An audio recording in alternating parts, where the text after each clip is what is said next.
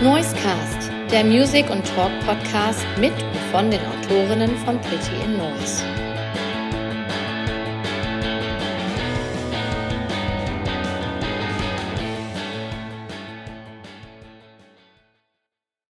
Hallo und herzlich willkommen zu einer neuen Folge des Pretty in Noise Noisecasts.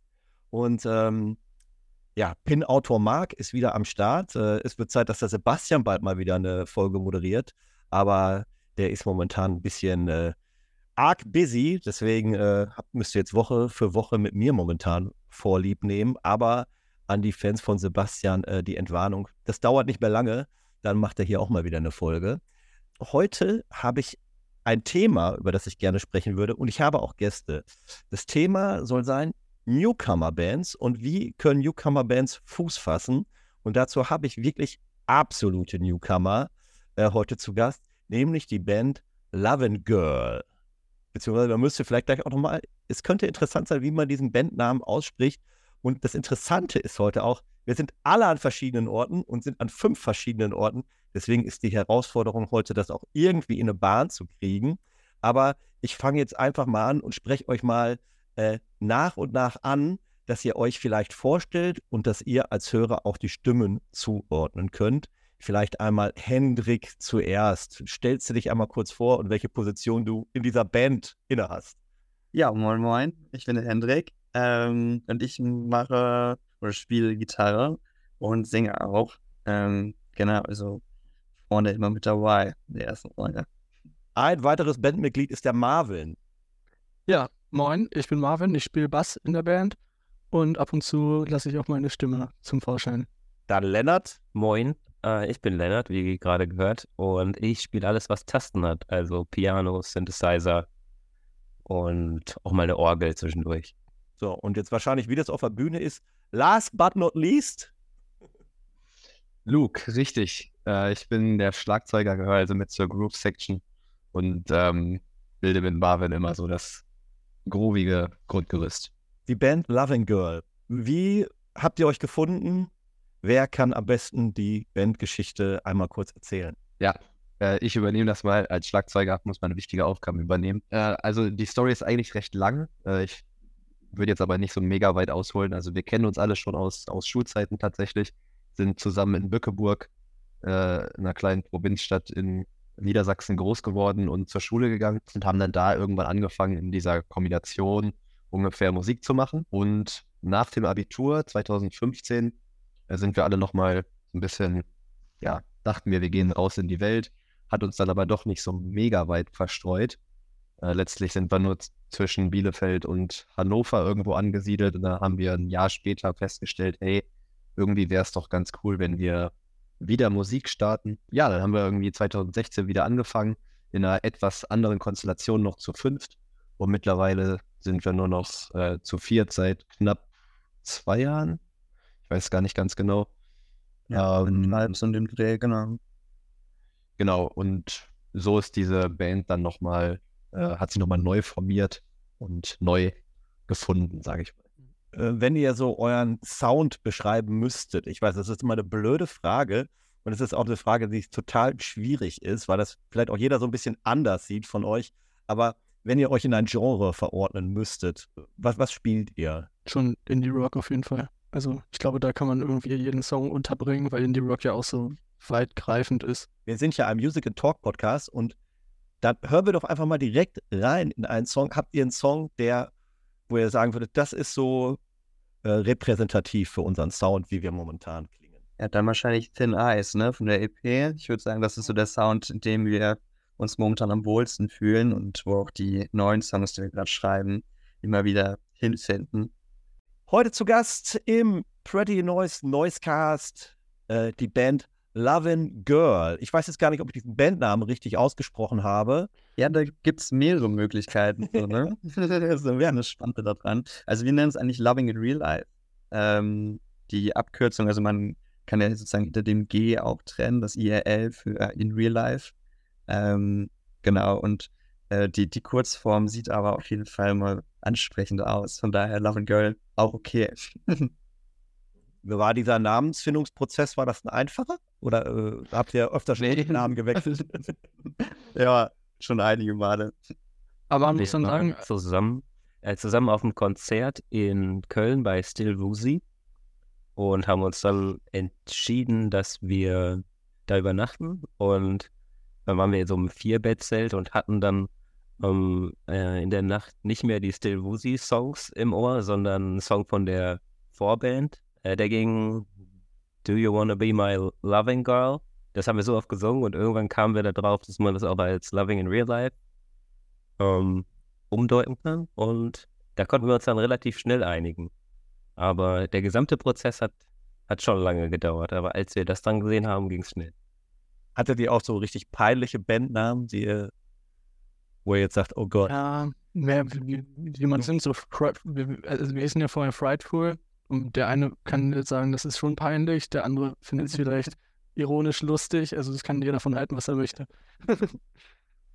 Es war irgendwie immer so, man hatte irgendwas gefunden, womit man dann sich eine Zeit lang irgendwie identifiziert hat. Und ich dachte, ja, das ist erstmal ganz cool. Und dann aber so langsam gemerkt, ja, so, so richtig das war ist es nicht. Und dann hatte man auch irgendeinen Namen, wo dann eine Band in der gleichen Stadt fast genauso hieß. Und hat man sich nochmal umbenannt. Und das war schon ein längeres Hin und Her. Das war zum Beispiel, da hießen wir für eine ganz kurze Zeit Counterclockwise. Und dann haben wir aber ein paar Wochen später festgestellt, dass es in Bückeburg auch eine Band gibt, die heißt Clockwise. Und ja, das war also im Nachhinein ein bisschen peinlich. ja, vor allem die Musikszene in Bückeburg ist ja nicht, nicht die größte. Und dass man dann die, äh, die Konkurrenz vor Ort äh, schon nicht kennt. Ja, spricht nicht für uns. ja. Naja, ihr geht sehr befreit dann. Man kann ja auch so argumentieren, ihr geht sehr befreit äh, daran und ohne irgendwelche äh, Schranken im Kopf. Äh, und, ähm, wer ist denn zuständig für, für Songwriting bei euch? Alle, würde ich sagen. Es beginnt meistens mit einer Idee oder einem Jam. Ähm, manchmal hat einer zu Hause was, eine coole Mel- Melodie gedudelt oder irgendwie einen coolen Rhythmus gefunden und das ist dann, ich glaube, es gibt bei uns kein Schema F. Ich glaube, Schema F ist bei uns, dass es immer anders ist. Und halt auch eigentlich fast jede Probe immer so ein bisschen an mit einem Jam. Also das passiert irgendwie einfach so, dass wenn man gerade seine Instrumente angeschaltet hat, dass man irgendwie was anfängt loszuspielen und die anderen mit einstimmen, ähm, um sich einfach so ein bisschen warm zu machen. Und meistens ist es sogar der Moment, wo man dann irgendwo schon so eine kleine Melodie oder irgendwas findet und sagt, ey, das war gerade echt cool. Lass da doch einfach mal weiter drauf aufbauen. Und dann geht's los. Ne? Ja, meistens ist es allerdings so, dass wir erst den Song musikalisch fertig machen oder so zu 90 Prozent fertig machen und dann der Text im, im Nachhinein dazu angepasst oder halt im Nachhinein dazu entsteht. Das höre ich momentan echt häufig, dass, äh, dass das so wirklich. Die Musik steht zuerst und der Text kommt hinten drauf. Wie wichtig ist für euch denn so die Botschaft in einem Song, die dann am Ende dahinter steht? Ist es einfach so, wir passen, suchen jetzt die Wörter, die dazu passen, die irgendwie dazu grooven? Oder ist es euch auch wichtig, dass ihr äh, wirklich ähm, Inhalte in euren Songs äh, transportiert?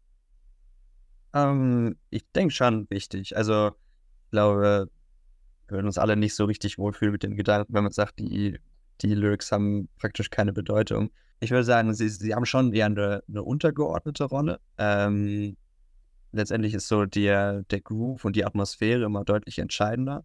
Ähm, und auch wenn, wenn wir Texte schreiben, dann geht es viel darum, ähm, wie, wie klingen die einzelnen Worte. Also ähm, sind das einfach sozusagen schöne Worte ähm, und dadurch hat man halt teilweise Formulierungen, die vielleicht nicht so super tief sind, aber die halt einfach ähm, vom, vom musikalischen Part super viel Sinn machen. Ja, und dann geht das, dann hat man ein paar Lieder, die sind eher so Storytelling-mäßig, äh, wo man irgendwie inspiriert wurde, aber da wird auch schon eine Menge verarbeitet an, an Emotionen. Also da ist, steckt auch schon immer ein bisschen was, noch was mit drin.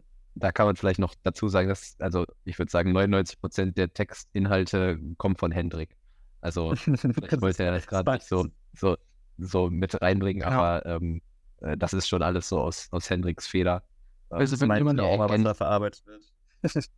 Ja. Ja, also wenn ihr irgendwo einen Bandkopf angeben müsstet, oder das ist der, der, der Kapitän eurer Mannschaft, äh, da würde das Los auf Hendrik fallen, ja? Beim Songwriting schon, aber in, in Bezug auf die Gesamtbandführung würde ich sagen, gibt es keinen Kopf. Wir versuchen halt, die Aufgaben irgendwie so zu verteilen, dass das für alle in diesem Hobbyrahmen möglich ist und jeder leistet da irgendwo zu irgendeiner Zeit einen, einen wichtigen Beitrag. Ähm, deswegen glaube ich, so einen richtigen äh, Bandkopf gibt es nicht und Hendrik sträubt sich auch immer dagegen, so ein richtiger Frontmann zu sein. ja, weil letztendlich ist das ja irgendwie auch nur ein Instrument und ja, natürlich schreibe ich irgendwann die Texte, weil ich mich ja auch ein bisschen damit wohlfühlen muss und ja auch ähm, die Emotionen am Ende dann transportiere. Ähm, von daher macht es ja irgendwie auch nur Sinn, aber letztendlich ist es ja nichts anderes, äh, als wenn ich am Bass oder an den Keys sitze. Ähm, da schreibe ich ja auch in gewisser Weise eine kleine Geschichte, nur halt ähm, auf einem anderen Schlagzeug nicht. Da auf Schlagzeug natürlich auch. Also ich will dich auch in deiner Ro äh, Rolle, die du jetzt in der Band hast, nicht ins Wanken bringen oder ins Zweifeln. Aber ich habe mal gehört, dass die Sänger, die haben eine besondere Verantwortung innerhalb eines Bandkonstruktes. Wenn ihr ja jetzt angenommen mal eine längere Tour spielt oder so und dann mhm. kommt die Aftershow-Party, dann können alle, die nur Instrumente spielen, die können sich komplett abschädeln. Das läuft am nächsten Tag schon wieder. Aber wenn der Sänger zu viel trinkt, zu viel kalte Getränke, zu lange, dann ist die nächste Show schon in Gefahr. I see. Ich bin, okay, I'm prepared. das musst du immer im Hinterkopf behalten. Wir warten mal die erste Tour ab, die dann irgendwann. Ja, genau. Äh, ähm, die, die, Entscheidung auf Englisch äh, zu singen, äh, war das eindeutig oder? Ja, das geht, das, das geht auf meine Kappe eindeutig. ja.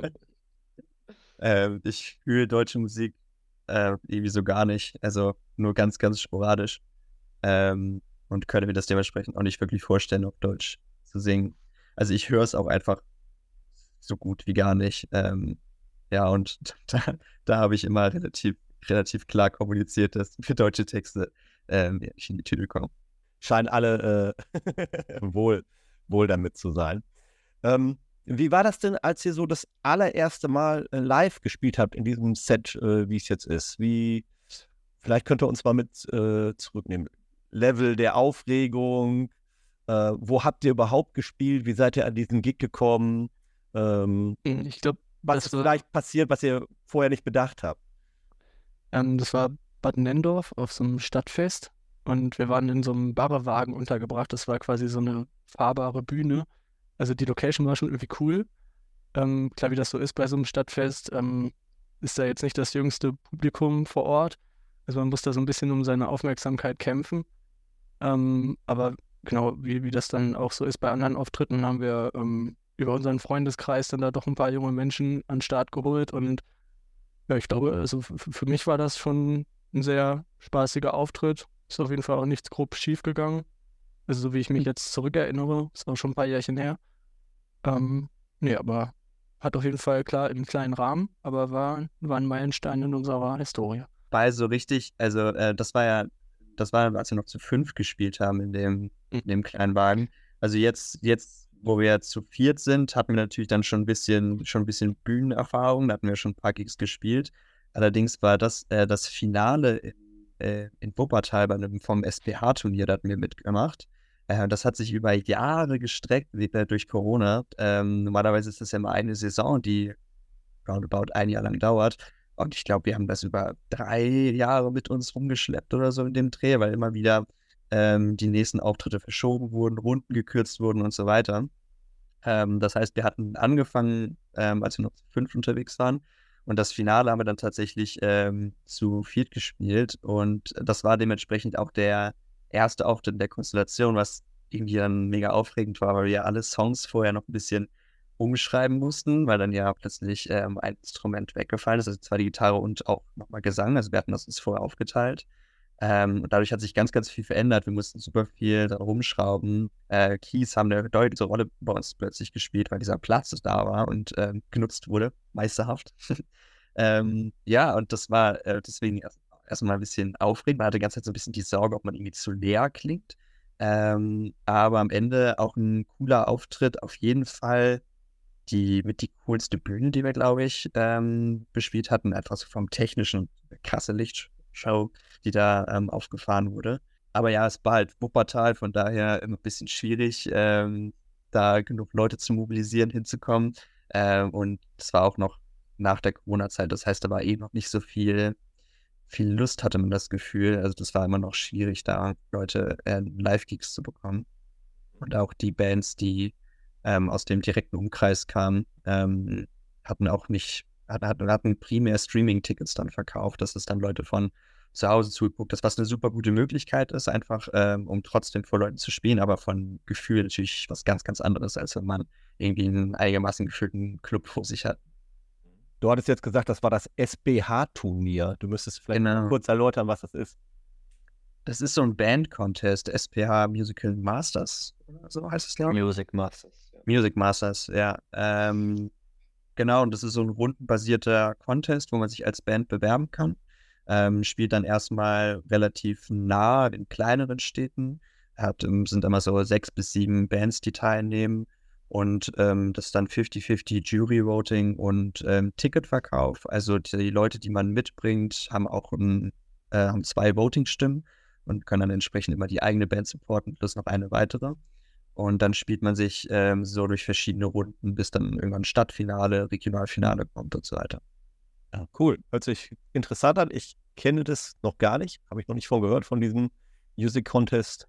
Ähm, aber äh, es war für euch schon immer bekannt, dieser Contest, oder wie seid ihr auf den aufmerksam geworden? Also das war schon immer bekannt. Irgendwie hat das bei uns auch ähm, zur Schulzeit schon angefangen mit so Contests. Da waren wir beim School Jam mal dabei. Deswegen sind diese Contests irgendwie in unseren Köpfen so bekannt gewesen und irgendwie über Social Media hat man dann mal so eine Werbung gesehen vom SPH-Contest. Äh, und in unserem Fall war das halt einfach super ärgerlich, dass unsere Runde 2020 im Januar gestartet ist und sich dann wirklich über zweieinhalb Jahre gezogen hat, äh, sodass dieser Flow da gar nicht reinkommen kann. Und ich glaube, dass das schon einiges ähm, an der Veranstaltung an sich auch verändert hat. Ich glaube, die haben sich äh, auch so ähm, im Kern des Organisationsteams neu aufgestellt und auch neu ausgerichtet während der ganzen Zeit, ähm, sodass das jetzt vielleicht nicht repräsentativ war, was wir da erlebt haben. Aber für uns war es in der ganzen Zeit halt dann irgendwie die einzige Möglichkeit, überhaupt mal zu spielen und glücklicherweise auch sehr erfolgreich. Wir hatten immer ganz guten Support von unseren Freunden ähm, dabei, die uns dann da unterstützt haben und dann auch dafür gesorgt haben, dass wir überhaupt bis ins Finale kommen konnten und demnach auch Konzerte während der Corona-Zeit spielen konnten. Das war schön. Ich glaube, es wäre an der Zeit, mal wieder was von euch zu hören. Wir nehmen eine weitere Nummer von eurer EP. Äh, könnt ihr gleich sagen, welche ihr meint, was an zweiter Stelle gut passt. Aber ich habe euch auch eine kleine Hausaufgabe ja mitgegeben, weil wir ja insgesamt über Newcomer-Bands äh, sprechen wollen.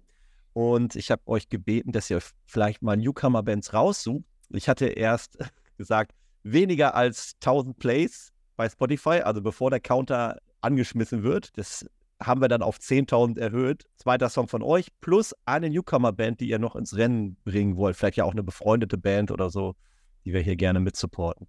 Wer möchte zuerst? Ja, dann fange ich mal an. Ähm, ich würde ähm, von Beige GT den Song Disco vorschlagen. Magst du noch zwei, drei Worte zu der, zu der Band sagen, wenn du dazu ähm, weißt? Ja, ich habe die von ähm, dem Bruder meiner Freundin kennengelernt. Der war irgendwann mal in Minden in so einem Plattenladen und hat da ein bisschen rumgestöbert und hat da überraschenderweise diese Platte gefunden. Ähm, was mich daran überrascht, ist, dass die ähm, auch aus, nicht aus Deutschland kommen und ähm, die trotz dessen, dass sie auf Spotify so geringfügige Aufrufezahlen haben, ähm, dann in so einem Plattenladen zu finden waren. Und dann habe ich da mal reingehört, auch über Spotify und dachte, Mensch, das ist ja verdammt gute Musik. Wie kann das sein, dass die so unbekannt sind? Okay, dann nehmen wir das. Und welchen zweiten Song von euch? Mr. Mucha, oder, Jungs? Ein bisschen die Palette zeigen. Ja, mhm. kommt ein Daumen hoch. Heute geht es immer noch um Newcomer Bands im Noise Cast mit der Band Loving Girl. Und äh, eine Frage, die ich mir jetzt stelle, wenn ich jetzt so eine, wenn ich Musiker wäre und ich gehe das erste Mal auf die Bühne und spiele meine eigenen Songs und eigene Dinge, die ich mir überlegt habe. Vielleicht öffne ich mich ja auch irgendwie den Songs, habe persönliche Geschichten eventuell da drin oder mir die Gedanken gemacht, wie, wie ich da die Texte mache. Wie viel Mut kostet das, überhaupt beim ersten Mal auf die Bühne zu gehen und vor Leuten zu spielen? Was war das für euch für ein Gefühl? Ja, Unterschied ist, wenn man das jetzt darauf bezieht, dass man einen neuen Song performt oder ob man generell das erste Mal performt. Ich würde jetzt erstmal mit dem neuen Song beginnen. Ähm, da hatten wir letztens erst, wir haben auf dem Sundowner gespielt in Bückeburg und haben da auch ein, zwei, drei Songs präsentiert, die wir in der Zwischenzeit, die nicht auf der EP zu finden sind, neu geschrieben haben. Und da ist natürlich erstmal die Frage, kommt das überhaupt an? Wollen die Leute das hören? Ähm, ähm, genau, aber ähm, ich glaube, das ist, das ist so eine oder so eine Sorge, die man dann nach den ersten paar Tönen vergisst. Weil ähm, solange da vernünftige Musik rauskommt, ist dem Publikum das, ähm, glaube ich, egal, ob dieser Song schon lange Zeit auf Spotify ist oder was auch immer, aber die meisten das sowieso nicht gehört haben. Von daher kommt es für die meisten aufs Gleiche raus. Und mhm. ähm, solange der Song dann ansprechend ist, ist, denke ich, dann alles gut. Okay, Marvin, da hake ich jetzt gerne mal ein. Du hast jetzt schon gesagt, man muss unterscheiden. Also es war ja mal ein Zeitpunkt, wo ihr schon hier und da mal aufgetreten seid. Aber wie ich dieser, dieser Moment, ich gehe mit meiner Kunst erstmals an Publikum, den stelle ich mir sehr spannend und auch, ähm, ja, vielleicht hat man auch sowas wie Angst oder so. Meine Kunst wird abgelehnt. Und da stehen Leute, äh, das ist doch keine Musik, was sie da machen. Man kann das ja gar nicht selber einschätzen. Voll. Ähm, also bei mir persönlich ist das ähm, die ersten Male immer so gewesen, dass ich, ähm, wenn ich dann auf die Bühne gegangen bin, dass ich erstmal sehr, sehr starkes Herzrasen hatte und dachte, boah, kannst du überhaupt stehen bleiben? Oh, dann musst du dich gleich erstmal hinsetzen. Aber dann, wenn der erste Song anfängt, so ersten 30 Sekunden, dann ist man so im Film, dass das alles egal ist. Ähm, genau. Ab und zu denkt man dann noch drüber nach, was mache ich hier eigentlich gerade? Drücke ich überhaupt die richtigen Tabs oder was auch immer? Aber dann ist man wieder komplett drin und ja, ich glaube, das ist auch für jeden unterschiedlich, die Erfahrung. Ja, wie, wie sieht es bei den anderen aus? Wie, wie ist euer Aufregungslevel? Wie, wie viel Angst habt ihr noch oder Lampenfieber, wenn ihr, wenn ihr auf die Bühne geht? Oder, oder hat sich das vielleicht gelegt so im Laufe der Zeit? Hat sich da was verbessert? Habt ihr Strategien entwickelt? Das ist ja interessant. Ich finde, es ist sehr auffällig gewesen jetzt in letzter Zeit, wenn man, wenn man länger keinen Auftritt gehabt hat, dann war man immer wieder deutlich aufgeregter. Aber wenn man jetzt, sag ich mal, ähm, nur einen Monat oder nur ein paar Wochen Pause hatte, dann konnte man das auch im Vorfeld viel mehr genießen. Bei mir war das so, dass ich äh, mich viel mehr an die, an die schönen Sachen erinnert habe im Vorfeld eines Konzerts, als dass ich dann nervös war. Aber ich weiß, bei Hendrik ist das anders. Der ist immer, dem, äh, hüpft das Herz auch äh, bis unter die Schädeldecke. Ja, eigentlich ja immer als ähm, Coverband gestartet, also damals schon zu Schulzeiten, haben wir erst äh, Covermusik gemacht und jetzt auch, ähm, als wir uns nach der Schulzeit, also nach dem Abitur wieder neu gefunden hatten. Ähm, und da waren die Auftritte irgendwie ähm, immer ein bisschen, bisschen anders, weil man auch einfach bei anderen Locations gespielt hat. Das war dann halt immer mehr so, ein, so ein Stadtfest-Ding oder eben so kleine äh, Open Stages oder so. Wenn man dann aber mit, mit eigener Musik auf die Bühne geht, ist es schon nochmal ein, noch ein anderes Gefühl ähm, weil man sich ziemlich, ziemlich sicher ist, dass niemand die Lieder kennt. Das ist halt sozusagen der Vorteil bei Covermusik immer, dass wenn man die, ähm, ich sag mal, einigermaßen ansprechend rüberbringt, ähm, holt man äh, die, die Leute damit immer ab, gerade wenn das irgendwelche bekannten Hits sind. Ähm, und das ist bei der Eigenmusik halt erstmal nicht so, weil man da irgendwie erstmal reinhören muss, erstmal ähm, als, als Zuhörer verstehen muss, wie der, wie der Song funktioniert. Ähm, aber ich habe das ansonsten auch so wie Lennart, dass ich ähm, ein bisschen Selbstbewusstsein wieder ansammle, wenn man regelmäßiger spielt. Ansonsten bin ich aber schon sehr, sehr nervös, immer ja, auch schon, schon ähm, im Wochen im Voraus, wenn ich dann an die Veranstaltung denke, äh, mir der Magen so ein bisschen zusammenzieht. Aber ähm, das ist eine, eine sehr gute, aufregende, sehr erschöpfende also ich merke auf jeden Fall immer nach dem Konzert, wie viel Energie das irgendwie kostet. Ähm, aber wenn man es dann, wenn man dann auf der Bühne steht und sich wohlfühlt, wenn man ähm, coole Leute vorne vor der Bühne hat, die irgendwie mittanzen, die mal mitsingen und äh, wo man einfach ansieht, dass sie Spaß haben, dann ist das unglaublich viel wert und es ist ein richtiges, richtiges Hoch auf der Bühne, ein richtiges High. Ich glaube, sonst würdet ihr das wahrscheinlich auch gar nicht mehr machen wollen. Ähm, ist ja eine, eine, eine, freie Entscheidung. Was seid ihr denn so für Typen auf der Bühne? Seid ihr, äh, ihr haut ihr einen Song nach dem anderen raus oder wird dazwischendurch auch mal eine Story erzählt? Es ist eher so, dass wir einen nach dem anderen raushauen. Ab und zu wird ein bisschen was gesagt, aber es ist weniger so, dass dann da irgendwie großartige Witze performt werden oder was auch immer, wie man das von anderen Artists kennt. Ähm, ja, ich glaube, die größte Form der Kommunikation ist dann eher, dass man dem Publikum versucht, den Refrain beizubringen oder anderweitig ähm, das Publikum in die Musik einzubinden. Und dadurch, dass wir viele Contests gespielt haben, wo es auch immer so eine zeitliche Begrenzung gibt, von wegen, heute dürft ihr 35 Minuten spielen, 40 oder 45, ähm, dann wollten wir natürlich immer möglichst viele Songs zeigen und da ging wirklich jeder Song aneinander, ohne dass wir viel dazwischen erzählt haben. Und das hat sich jetzt auch in unsere äh, aktuellen Konzerte so ein bisschen mit überliefert, dass wir versuchen, weniger Unterbrechungen zu haben. Mit welch, also du hast ja schon gesagt, dass ihr viele Contests gespielt habt.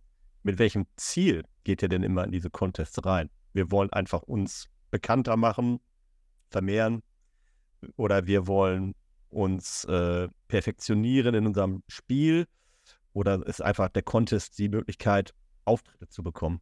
Letzteres ist, glaube ich, so der, der Hauptgrund. Also es ist halt eine einfache Möglichkeit, überhaupt spielen zu können. Und diese Band-Contests sind ja auch immer so ein bisschen im Verruf in der Musikszene. So die einen werfen solchen Veranstaltungen ja häufig so ein Pay-to-Play-Prinzip vor, dass man halt erstmal überhaupt irgendwie zahlen muss, um ähm, zu spielen. Letztendlich finde ich, dass ich sehe das, glaube ich, ein bisschen anders. Wenn man beim SPH sind es, glaube ich, 60 Euro einmalige Teilnahmegebühr, die man bezahlt. Das finde ich okay für, für, für eine Band und mit der Aussicht, mehrere Konzerte spielen zu können. Da glaube ich einfach, dass diese Möglichkeit äh, überhaupt an sich ist, äh, dass man da mitmacht. Ob wir uns jetzt da verbessern wollten, steht dann, glaube ich, erstmal so zweitrangig hinten an, geht aber damit einher. Also wenn man halt die Möglichkeit hat, überhaupt zu spielen, dann kann man sich verbessern und dann hat man wieder irgendetwas, auf das man sich berufen kann. Es entsteht Videomaterial, Fotomaterial, was man benutzen kann, um sich bei anderen Veranstaltungen oder Locations zu bewerben. Und deswegen war für uns diese Contests-Geschichte immer so ein ja, Punkt, mit dem wir gut arbeiten konnten, um überhaupt an andere Sachen zu denken. Tatsächlich hatten wir auch alle nach den ähm, nach den, die wir dann fertig waren mit dem SBH, ähm, die erstmal ähm, die Saison durch war, alle so ein bisschen das Gefühl, ähm, dass dieser Contest-Gedanke einem die Musik auch mal so ein bisschen, ich würde nicht sagen madig macht, aber es ist schon irgendwie ein störender Faktor, weil man immer so im Konkurrenzkampf zu den anderen Bands steht. Ähm, weil dadurch, dass man ja irgendwie weiterkommen möchte, dass alle weiterkommen möchte, sieht man sich manchmal mehr irgendwie als, als Gegner. Dabei ist das äh, Kontakte knüpfen, wie andere Bands kennenzulernen, super, super cool. Also ich würde sagen, das war einer der größten Vorteile noch mit ähm, zu der Möglichkeit spielen zu können, dass man einfach noch andere Bands kennenlernt. Soweit, äh, dass wir auch sagen wir mal, Kontakte geknüpft haben, mit denen wir danach noch äh, Konzert hm, gespielt haben, wo wir die ähm, eingeladen haben, gesagt haben, okay, lass uns mal selber was auf die Beine stellen. Ähm, und man hatte plötzlich ähm, jemanden an der Hand äh, in, der, in der gleichen Größe, der auch ähm, alles irgendwie oder wo auch immer die Suche danach ist, wo kann man als nächstes spielen, wo könnte man auftreten. Äh, von daher, das war super, super viel wert. Auch schön, dass man das sowas hm, noch mit rausnehmen kann, obwohl man in dem Moment sich eigentlich immer so ein bisschen argwöhnisch beäugt und sich denkt, ja, wie gut sind die jetzt und was sind unsere Chancen? Das ist irgendwie noch so ein bisschen, bisschen schade ähm, in dem Moment. Es ist einfach mal wieder Zeit für Musik. Dritte Nummer von euch plus einen Geheimtipp. Dann lass uns doch den nehmen von einer Band, die wir jetzt da kennengelernt haben. Alone. Ja. Und die Band heißt New Chemistry. Die kommen nämlich aus dem Süden Deutschlands, irgendwo, ich glaube noch unterhalb von München. Äh, waren super sympathische Jungs, haben wir auf einem von diesen SPH-Konzerten kennengelernt. Ähm, genau. Alone heißt der. Und was nehmen wir bei uns? Laurecha, vielleicht? Perfekt, weil da will ich euch gleich auch nochmal drauf ansprechen. Heute geht es um Newcomer Bands im Noisecast. Ich habe die Band Loving Girl hier und äh, wir haben auch schon heiße äh, Tipps bekommen von euch, was noch andere Newcomer Bands sind. Und ähm, ich wollte auch gerne mit euch darüber reden, was für eine Herausforderung man jetzt so als Newcomer-Band hat. Ähm, Luke hat vorhin einmal gesagt, oder hat es so bezeichnet, dass ihr diese Band in einem Hobbyrahmen betreibt. Ähm, wenn ich jetzt nochmal das nehme und das verbinde mit dem, was Hendrik gesagt hat, dann macht ihr es euch schwer, weil, ich könnte auch sagen, was Hendrik gesagt hat, ähm, ey, ihr spielt eure eigene Musik, das ist in einem Hobbyrahmen, ich muss mich überall hier bewerben, macht doch eine Top 40 Band, kassiere jedes Wochenende auf Hochzeiten ab, die Taschen sind voll. Ja, ja ich glaube, das, das ist genau das, was es zum Hobby macht, eben, dass wir das gerne machen und dass wir kein Geld damit verdienen wollen, beziehungsweise auch nicht enttäuscht sind, wenn es nicht so kommt. Ja, Luke. Ich, ich sehe das, also für mich persönlich ist das halt ein Ausgleich zu meinem, zu meinem Alltag. Ähm, das ist halt das Schöne bei Hobbys, wenn man das ungezwungen äh, machen kann, ohne dass man irgendwie einen Druck verspürt. Wenn ich jetzt eine Top-40-Band wäre, dann würde ich das vielleicht so ein bisschen nebenberuflich machen wollen würden. Weil mich das dann persönlich nicht mehr erfüllt, einfach nur Songs nachzuspielen. Also soll jetzt nicht despektierlich sein gegenüber Top-40-Bands. Ähm, aber das würde mich jetzt nicht erfüllen und deswegen finde ich es irgendwie cooler, wenn man was, was Eigenes erschafft, was man der Nachwelt sogar noch hinterlassen kann. Das große Ziel oder dieser Traum, den man dann immer so im Kopf hat, ist, dass man sowas Physisches wie eine wirkliche Vinylplatte irgendwie so hervorbringt. Aber letztlich ist es in der heutigen Zeit halt eher so, okay, man hat sich bei Spotify verewigt und theoretisch können nachfolgende Generationen immer diese Musik hören und ich finde das halt eine sehr schöne, schöne Vorstellung. Ja, ich hätte jetzt auch noch gefragt, was denn, ähm, welche Ziele habt ihr als Band in Bezug auf eure weitere Karriere? Oder gibt es bestimmte Meilensteine, die ihr erreichen möchtet? Du hast jetzt schon gesagt, wir sind bei Spotify. Das ist heutzutage nicht mehr so schwer. ja, ähm, aber du hast gesagt, vielleicht mal ein physisches Produkt wirklich veröffentlichen als Vinyl. Vielleicht habt ihr noch andere Ziele, die ihr vielleicht, keine Ahnung, habt ihr vielleicht wie so eine Fußballmannschaft in der Kabine an die Tür geschrieben, äh, diese Saison 60 Punkte erreichen. Vielleicht gibt es sowas auch im Bandrahmen. Also die, die EP, die wir jetzt gerade ähm, released haben, das war lange Zeit auf jeden Fall immer ein, ein Riesenziel von uns, wo wir auch äh, uns Ewigkeiten immer wieder versucht haben, ähm, das endlich mal zu schaffen. Wir haben uns immer wieder hingesetzt, äh, Songs recorded, aber dann hat sich das immer über so einen langen Zeitraum gestreckt, dass man sich irgendwie schon weiterentwickelt hatte äh, und dann schon gar nicht mehr so richtig zufrieden war mit den Aufnahmen, die wir gemacht hatten, weil wir es halt immer alles in, in Eigenregie gemacht haben. Ähm, und dass wir das jetzt erstmalig geschafft haben, war auf jeden Fall ein, großes Erfolgsgefühl. Ähm, aber wir mussten uns tatsächlich auch eine Woche dafür ähm, einschließen in Dänemark in der Bude, um äh, das endlich mal fertig zu kriegen. Ähm, wo wir uns sagen konnten, wir haben jetzt wirklich einmal sieben Tage lange Zeit, uns nur darum zu kümmern und haben eben keine Verpflichtungen außenrum. Und jetzt ist es mehr so wieder dieses regelmäßig spielen können. Ähm, also, dass man ähm, vielleicht auf ein paar Festivals spielen kann. Ähm, einfach, dass man die Möglichkeit hat, nochmal neue Leute zu erreichen, die, sag mal, über den Freundeskreis und den Bekanntenkreis hinausgehen. Weil das sind, äh, das war jetzt so, sag mal, dominant in den letzten ein, zwei Jahren, ähm, dass man darüber halt irgendwie immer versucht hat, Leute zu den Konzerten zu bekommen, gesagt hat, hey, bring doch noch ein paar Freunde mit und so weiter und so fort. Aber ähm, jetzt noch ein anderes Publikum einfach mal anzusprechen, das wäre eine sehr, sehr coole Sache. Würde ich genauso unterschreiben und damit einhergehen würde ja vermutlich auch so ein bisschen so ein wachsender Prozess entstehen, dass man ja mehr Leute erreicht auf Konzerten, auch auf Social Media mehr Leute erreicht.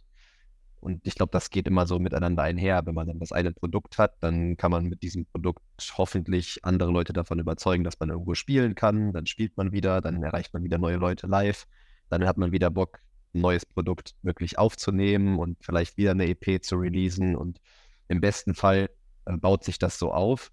Es ist nach wie vor, wie schon gesagt, halt ein Hobby von uns, aber wenn das halt wächst und größer wird, äh, da haben wir natürlich alle nichts gegen. Aber es ist leider nicht so richtig äh, planbar und auch gar nicht so einfach, dann letztendlich an diese Auftritte zu kommen. Wie viel Zeit muss man sich momentan vorstellen, investiert ihr in dieses Hobby? Also ich glaube, jeder für sich investiert ja erstmal persönlich das, was er in sein Instrument steckt, als Übungszeit im privaten Rahmen. Das ist, glaube ich, sehr individuell bei uns, hm, abhängig von der zur Verfügung stehenden Zeit.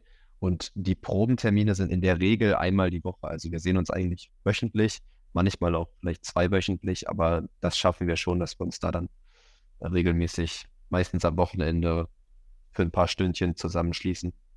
Okay, das ist jetzt nicht wenig Zeit. Ihr habt mir vorhin ja schon erzählt, dass ihr alle ähm, unterschiedliche Berufe habt und auch teilweise in unterschiedlichen Städten äh, seid ihr ja auch zu Hause. ähm, dann ist das ja schon, dieser Vergleich mit der Fußballmannschaft war nicht schlecht, ne? Also die Fußballmannschaft, die zusammenkommt und sich dann äh, trifft für das Spiel am Samstag, äh, so trefft ihr euch dann am Samstag in eurem Proberaum äh, und macht da eure zweimal 45 Minuten. ja, genau so ungefähr. Ich weiß nicht, wie viel, wie viele Auftritte habt ihr denn schon äh, Spiel, gespielt? Führt ihr vielleicht sogar Buch oder so? Frage. In Instagram. Da ist jeder Auftritt aus, ausgiebig verewigt. Wir können ja mal mit diesem Jahr anfangen. Das, das erste Jahr, wo wir unabhängig von dem Contest agiert haben, auch in dieser neuen Vierer-Konstellation. Und da haben wir zweimal in Hannover gespielt, jetzt einmal in Bückeburg. Also dreimal. Und ähm, wir sind auf jeden Fall erpicht darauf, dieses Jahr noch ein Gig zu spielen. Ähm, genau, man muss halt immer darauf achten, dass man jetzt in der Stadt nicht irgendwie jeden Monat irgendwie sich so einen Schuppen mietet, weil irgendwann will das ja auch dann einfach keiner mehr hören. Ähm, genau, dass man dann halt zusieht, dass man in verschiedene Städte kommt und das gerade birgt halt auch die Schwierigkeit, dass man ähm, versucht in einer Stadt, wo man nicht heimisch ist, vielleicht gar keine Menschen kennt, ähm, probiert die Connection zu knüpfen, so eine Gelegenheit zu haben, einen Auftritt zu spielen. Und das ist, glaube ich, erstmal ähm, mit sehr viel organisatorischem Aufwand verbunden, das überhaupt möglich zu machen. Wir machen auf jeden Fall gerne Werbung, weil eure Musik ist, äh, gefällt uns gut hier bei Pretty Noise. Und äh, jetzt, wo du gesagt hast, wie, wo ihr gerade steht, wie viele Auftritte ihr dieses Jahr hattet, dann passt das ja voll in diese Sendung mit dem Thema Newcomer. Ähm, nehmen wir einen weiteren Song von eurer EP, weil, aber nochmal so als kleine Hintergrundinfo, äh, eure EP ist so lange wie, äh, so, hat so viele Tracks, da hat bei manchen noch nicht mal auf dem Album so viele Lieder drauf. Ähm, sieben Songs, äh, ja, 25 Minuten. das passt dann doch schon wieder zur EP. Wir hatten bereits Sin Eyes und Mr. Moocher. Was wollen wir als drittes? Aber der hatten wir auch schon. Ach ja, stimmt. Wir sind ja, sind ja schon beim vierten. Ja, dann wollen wir mal einheizen mit Jackson. Ich glaube, unser schnellster Song. Oder er gesagt, im Halftime ist er nicht so schnell. Eigentlich ist er ungefähr bei Ja. 180 BPM angesiedelt, also der geht schon nach vorne. Dann, dann nehmen wir den und äh, verweisen auch gerne darauf, wenn die Leute, die das hier hören und den Loving Girl gefällt, in den Shownotes stehen alle möglichen äh, Adressen über Instagram, Facebook und so weiter. Da kann man euch ja sicherlich erreichen. Und wenn man euch irgendwo buchen möchte, soll man sich nicht scheuen, mit euch Kontakt aufzunehmen. Da nehmen wir natürlich nehmen wir Jackson und äh, machen wir aber direkt zwei ähm, weitere Newcomer-Songs, die ihr noch mit auf, dem, auf der Pfanne habt, die ihr mit in die Sendung gebracht habt. Ähm, ich hätte noch ein der wäre ganz schönes Kontrastprogramm. das ist ein ähm, eher, eher Solo-Künstler. Ähm, statt Band, den habe ich in einem, ähm, den haben wir kennengelernt bei einem ähm, Open Mic Session in Hannover. Äh, das wäre Runaway von Jules Mayfield. Okay, das ist Henriks äh, Song, den er mitgebracht hat. Und dann fehlt noch einer im Bunde, der noch jetzt noch Das bin ich. Ja. Äh, der Lennart, der wünscht sich von Böld oder Bold, es ist B-O-L-T und das O hat diesen nordischen Ja. Querstrich. Und dahinter versteckt sich unser Sound Engineer, wenn man so will, der für uns das Mixing und Mastering macht, der Christopher Bolte. Und der Song heißt This and That. Hier ist immer noch der Noisecast, hier ist immer noch Pin-Autor Marc und immer noch zu Gast sind Loving Girl. Es geht um Newcomer-Bands. Ihr habt schon ein bisschen erzählt, was sind so Herausforderungen für Newcomer-Bands. Vielleicht könnt ihr aber auch mal erzählen, was ist so. Moment, ich mache mir mal was zu trinken auf. Also jetzt mal, wir sorgen mal für den, ähm, für den gläsernen Podcast. Es ist, heute ist Mittwoch, es ist 21 Uhr. Wir sitzen alle an verschiedenen äh, PCs und ähm, macht euch gerne ein Bierchen auf. Ich mache das jetzt auch. Das ist mein Feierabendbier. Und ich habe hier so einen tollen Öffner, der macht Sound.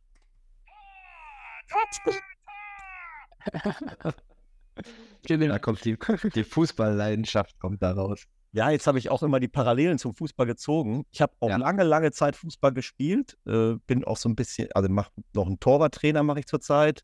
Ähm, aber so, so heiß, wie ich früher war, dass ich echt, äh, oh, ein wichtiges Spiel, äh, nee, dann ähm, kann ich an dem Abend nicht, so ist es nicht mehr. Also ich, inzwischen gehe ich lieber auf ein Konzert, als wenn mein Lieblingsverein spielt. Also Das kann ich eigentlich auch sagen. Luke und ich sind sehr fußballverrückt. Einmal er mit Bayern München und ich mit Hannover 96 und da haben wir früher auch mal Rücksicht genommen auf ein Champions League-Spiel, Halbfinale, sage ich mal, wenn Probe am Dienstagabend sein sollte, aber das machen wir heute auch nicht mehr. Aber bei Bayern muss man das auch nicht machen, weil die spielen jedes Jahr Champions League. Und ähm, wenn jetzt Hannover äh, den Champions League spielt, dann sollte man schon. Ich lasse das unkommentiert. Also katastrophaler Deadline Day für den FC Bayern, Luke. Was war da los? Ja, ja. Schwierige, schwierige Konstellation, würde ich sagen, auf dem Transfermarkt. Aber ich glaube, da habe ich auch zu wenig Expertise, um das zu beurteilen. Wir wollen es ja auch nicht zum Fußball-Podcast werden lassen. Aber ich kann dir aber kurz verraten, äh, mein Lieblingsverein ist nämlich Bayer Leverkusen. Ah, ja, dann sehen wir uns ja in zwei Wochen. ne? Genau. Also, äh, aber die Euphorie, die da momentan um diesen Verein herrscht, die ist mir schon ein bisschen suspekt. Also, äh, mir gratulieren schon Leute zur Meisterschaft, aber sind gerade mal drei Spieltage gespielt. Ähm, Ja. Meistens reicht es ja nur für den zweiten Platz. Das ist leider so. Jetzt weißt du auch, warum ich dann lieber zum Konzert gehe. ja.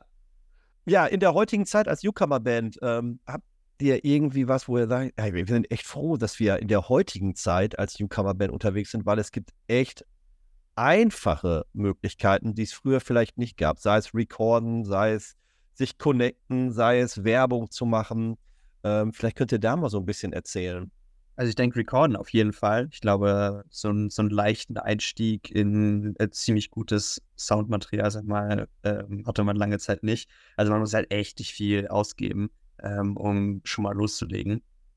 Äh, natürlich da immer so ein bisschen, bisschen problematisch, dass man sich, äh, sag ich mal, mit, sehr, sehr pro professionell produzierter Musik vergleicht. Also irgendwo merkt man dann den, den Soundunterschied schon. Also die ersten Songs, die wir released haben, da war es immer so, dass die irgendwie dann aufgefallen sind, wenn man die in der Playlist drin hat, dass man sich so dachte, na, die klingt aber jetzt äh, qualitätstechnisch nicht, nicht so wie der Rest. Ähm, von daher, das ist auf jeden Fall auch ein, ein großes Learning dahinter, äh, bis man irgendwann mal im Sound angelangt ist. Wo man sagt, äh, der, der mixt sich gut unter in den ganzen Rest. Aber das ist auf jeden Fall sonst relativ einfach. Also man kommt ziemlich schnell in dieses ganze Wissen, das Equipment an sich ran. Gerade was als ähm, Schwierigkeit der heutigen Zeit ist, um das so da, da dagegen zu stellen, ist, dass es natürlich nicht nur uns gibt, die ihre Songs ähm, veröffentlichen, sondern sich das auch ganz viele andere Menschen denken. Und gerade wenn man jetzt die Erwartungshaltung hat, oh, ich will ja Rockstar werden, so, ist das, glaube ich, heute gar nicht mal so einfach. Also da muss man schon die richtigen Menschen kennen oder die richtigen Tools anwenden, gerade bei Social Media da hervorzustechen, ähm, ist, glaube ich, eher schwierig, wenn man sich damit nicht viel auseinandersetzt. Und das ist, glaube ich, ähm, auch gerade bei uns so ein Problem, dass keiner von uns so richtig Bock auf Social Media hat, aber es notwendig ist, um quasi publik zu werden. Und ähm, man da auch entsprechend viel Zeit investieren muss. Das Video muss schön geschnitten sein. Dann schaltest du vielleicht mal eine Werbung. Jeden Tag muss eine Story kommen. Sonst, also ist es halt mit viel Aufwand verbunden, der unabhängig von der Musik stattfindet. Ja, da sprichst du einen sehr interessanten Punkt an. Ich habe schon in einigen Folgen mal die Band Neufundland erwähnt. Ist die euch ein Begriff? Nee, noch nicht gehört.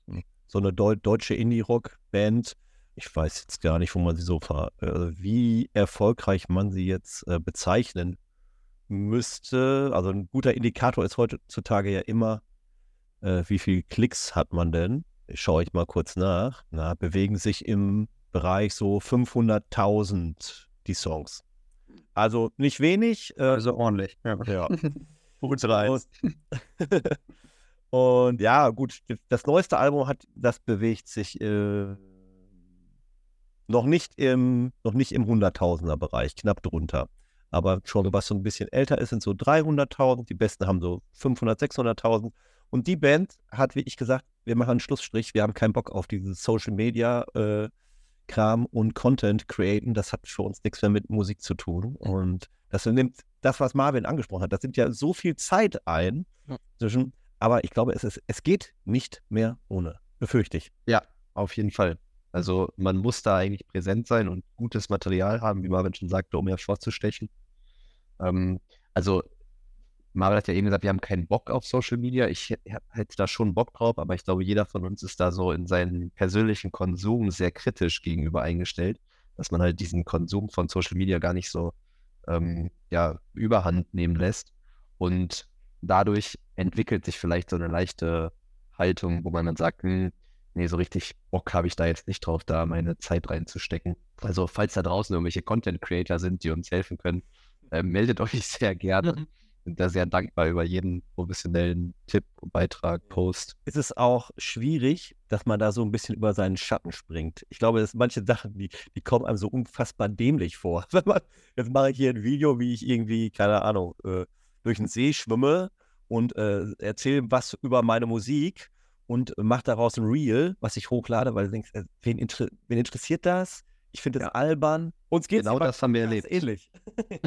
Ja, Ja. auf jeden Fall. Das ist immer eine hohe Hemmschwelle. Vor allen Dingen, weil man ja anfangs praktisch keine große Reaktion hat. Also, äh, wenn man noch keine Community aufgebaut hat, dann lädt man sowas hoch, fühlt sich unglaublich dämlich und kriegt nicht mal irgendwie ein Feedback und denkt sich so, ja, wow, wofür habe ich das eigentlich gemacht? Genau, genau. Und dieses, dieses ausbleibende Feedback, man kann das ja auch gar nicht so richtig interpretieren. Ist das wirklich, weil es die Leute nicht sehen oder nicht mitbekommen? Oder ist es, sie finden es doof und sind nur nett und schreiben nicht in die Kommentare, dass sie es doof finden? Genau. Ja, äh, seid ihr bei TikTok unterwegs? Nee, also wir haben den Account, ähm, der wird aber noch nicht bespielt. aber ja, das ist auch so eine Sache. Kommt man da großartig drum herum? Ich meine, jetzt sind YouTube Shorts ja wieder ganz stark im Kommen. Ähm, da ist ja die Frage, ob das nicht vielleicht eh schon wieder irgendwas ablöst. Ähm, aber ja, wie Luke schon gesagt hat, letztendlich sind das so, so Kanäle oder Medien, wo wir alle sagen, da, da versinkt man so schnell drin. Also wir merken das alle relativ stark, dass wenn man sich dann sagt, so jetzt ähm, legen wir wieder los auf Social Media, dass man dann eben nicht nur als Creator das nutzt, sondern auch automatisch wieder dazu äh, tendiert, sich Sachen anzugucken. Ähm, ja, und dann Zeit Und da- dahin. Sorry, dass ich einhake, könnte man den Bogen spannen zu unserem Bandnamen, nämlich Loving in Real Life bedeutet halt nichts anderes, als dass man sich eher mit der Realität auseinandersetzt und nicht probiert, irgendwie seinen Endorphinrausch in einem, in einem Real zu finden, sondern sich ähm, wahrscheinlich auch dann bewusst davon distanziert, um halt die echte Freude des Lebens äh, genießen zu können. Genau. Also man kann da viel rein interpretieren, das bedeutet es auf jeden Fall primär für mich, was den Bandnamen betrifft. Das ist ja fast schon ein perfektes Schlusswort, was du gerade gebracht hast und den Bogen wieder schön zurückgespannt hast. Ähm, wir hatten ja eben schon gehört, dass momentan steht jetzt kein Gig an in den nächsten Wochen, wo wir jetzt die Leute vielleicht noch darauf hinweisen könnten, dass ihr dort spielt. Leider nicht. Habt ihr nicht irgendwie in, also was würdet ihr als eure Homebase ist schon Bückeburg, ne? Also Bückeburg ist eure Homebase. Gibt es da nicht Ja. irgendwie so ein, so ein Kulturzentrum oder irgendeinen Laden, wo ihr irgendwie, keine Ahnung, das, das Weihnachtskonzert bestreiten könntet? Das, alle Leute kommen ja Weihnachten zurück nach Bückeburg und ihr spielt. Aber wer will, das ist es ja, wer will nach Bückeburg? So, da kommt halt auch jetzt nicht so jeder einfach mal so in, ne? Aber an Weihnachten schon, da hat er schon recht. Also das, Ja, das, das ist eine Sache, die man in Angriff nehmen könnte. Na, natürlich gibt es da so ein paar Szenekneipen. Der einen oder anderen haben wir auch da schon gespielt, das war aber noch die Das, Phase. das Minchen, gibt es das Minchen noch? ja, Das Ja. gibt's noch, ja. Da haben wir mal ein Musikvideo drin gedreht, als wir noch in der Schulzeit waren. Ja, also da, da könnte man nochmal drüber nachdenken. Ähm, jetzt gerade so richtig geplant ist, ist leider nichts. Ähm, Homebase, Bückeburg definitiv, da kommen wir halt her. Ich meine, die anderen drei sind alle in Hannover. Ich bin in Bielefeld, also irgendwie so, das sind so unsere Homebases. Ähm, und wir sollten wir uns vielleicht noch um Auftritte bemühen. So der jährlich wiederkehrende Auftritt äh, zur Weihnachtszeit, wenn alle, alle immer nach Bückeburg zurückkommen. Da kennen die euch dann auch und dann wollen euch eh sehen und einmal Hallo sagen. Das ist so der Karrieretipp, den ich euch mitgebe. Danke, Marc. So, ich hoffe, der ein oder andere Newcomer äh, konnte hier was mit rausnehmen aus dieser Sendung oder der vielleicht irgendwie eine Schulband hat und das hier hört. Äh, ähm, wir sind ja auch zwei Lehrer heute am Start, äh, deswegen ist das jetzt nicht so unwahrscheinlich und ähm, die konnten jetzt vielleicht so ein bisschen hinter die Kulissen blicken, was für Herausforderungen vor allem sind. Aber ich glaube, da würde Luke mir auch zustimmen, äh, immer machen, ne? Machen, anfangen, auf die Bühne gehen, auftreten.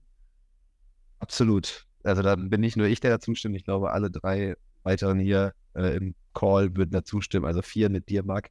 Äh, einfach, einfach machen und dranbleiben. Ich meine, wenn man dann irgendwann ein bisschen älter ist, wir, wir sind jetzt nicht alt, aber dann so zurückblickt, wie wir mal angefangen haben, zu Schulzeiten, zu Nachschulzeiten, jetzt ist man irgendwie schon ein bisschen älter und man sieht schon auf jeden Fall den Fortschritt. Der ist jetzt nicht so groß, dass man sagt, man ist jetzt eine weltbekannte Band geworden, dafür hat es dann irgendwie nicht gereicht.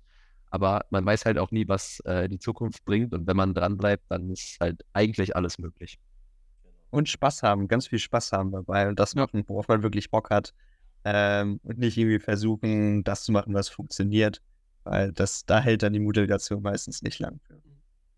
Und was auch motivierend wirken kann, ähm, ich hatte jetzt noch einen Vergleich mit, ich hatte einen Talk vor ein paar Tagen mit Van Holzen und die kennen sich auch aus der Schulzeit, die, die Band, das ist so eine Post-Punk-Band. Äh, und die haben, glaube ich, mit 13 angefangen. Jetzt sind die irgendwie Mitte 20 und äh, machen halt immer noch zusammen Musik. Es wird auch immer, immer ein bisschen größer bei denen.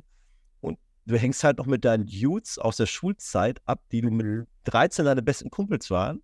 Und ja. wenn ich jetzt zurück überlege, ich habe jetzt, also mit 13 meine Kumpels, da habe ich jetzt keine Verbindung mehr zu unbedingt. Ähm, deswegen ist das auch eine Sache, das ja toll ist, dass es so verbindet und so ähm, noch connected und dann man dieses, über diesem gemeinsamen Hobby immer wieder äh, was hat, wo man zusammenfindet. Ja, das schätze ich auch voll, weil so, eine, so ein, so ein Songwriting-Prozess, der birgt auch viel Raum für Diskussionen und umso besser man sich kennt, desto einfacher ist es, da ja, sich nicht auf die Füße zu treten oder beziehungsweise wenn das passiert, da auch schnell dann zu schlichten. Genau. Gut, ich bedanke mich bei euch, dass das geklappt hat. Es war äh, mir ein inneres Blumenpflücken hier, der Podcast mit euch. Danke uns auch. Danke bei mir. Merci.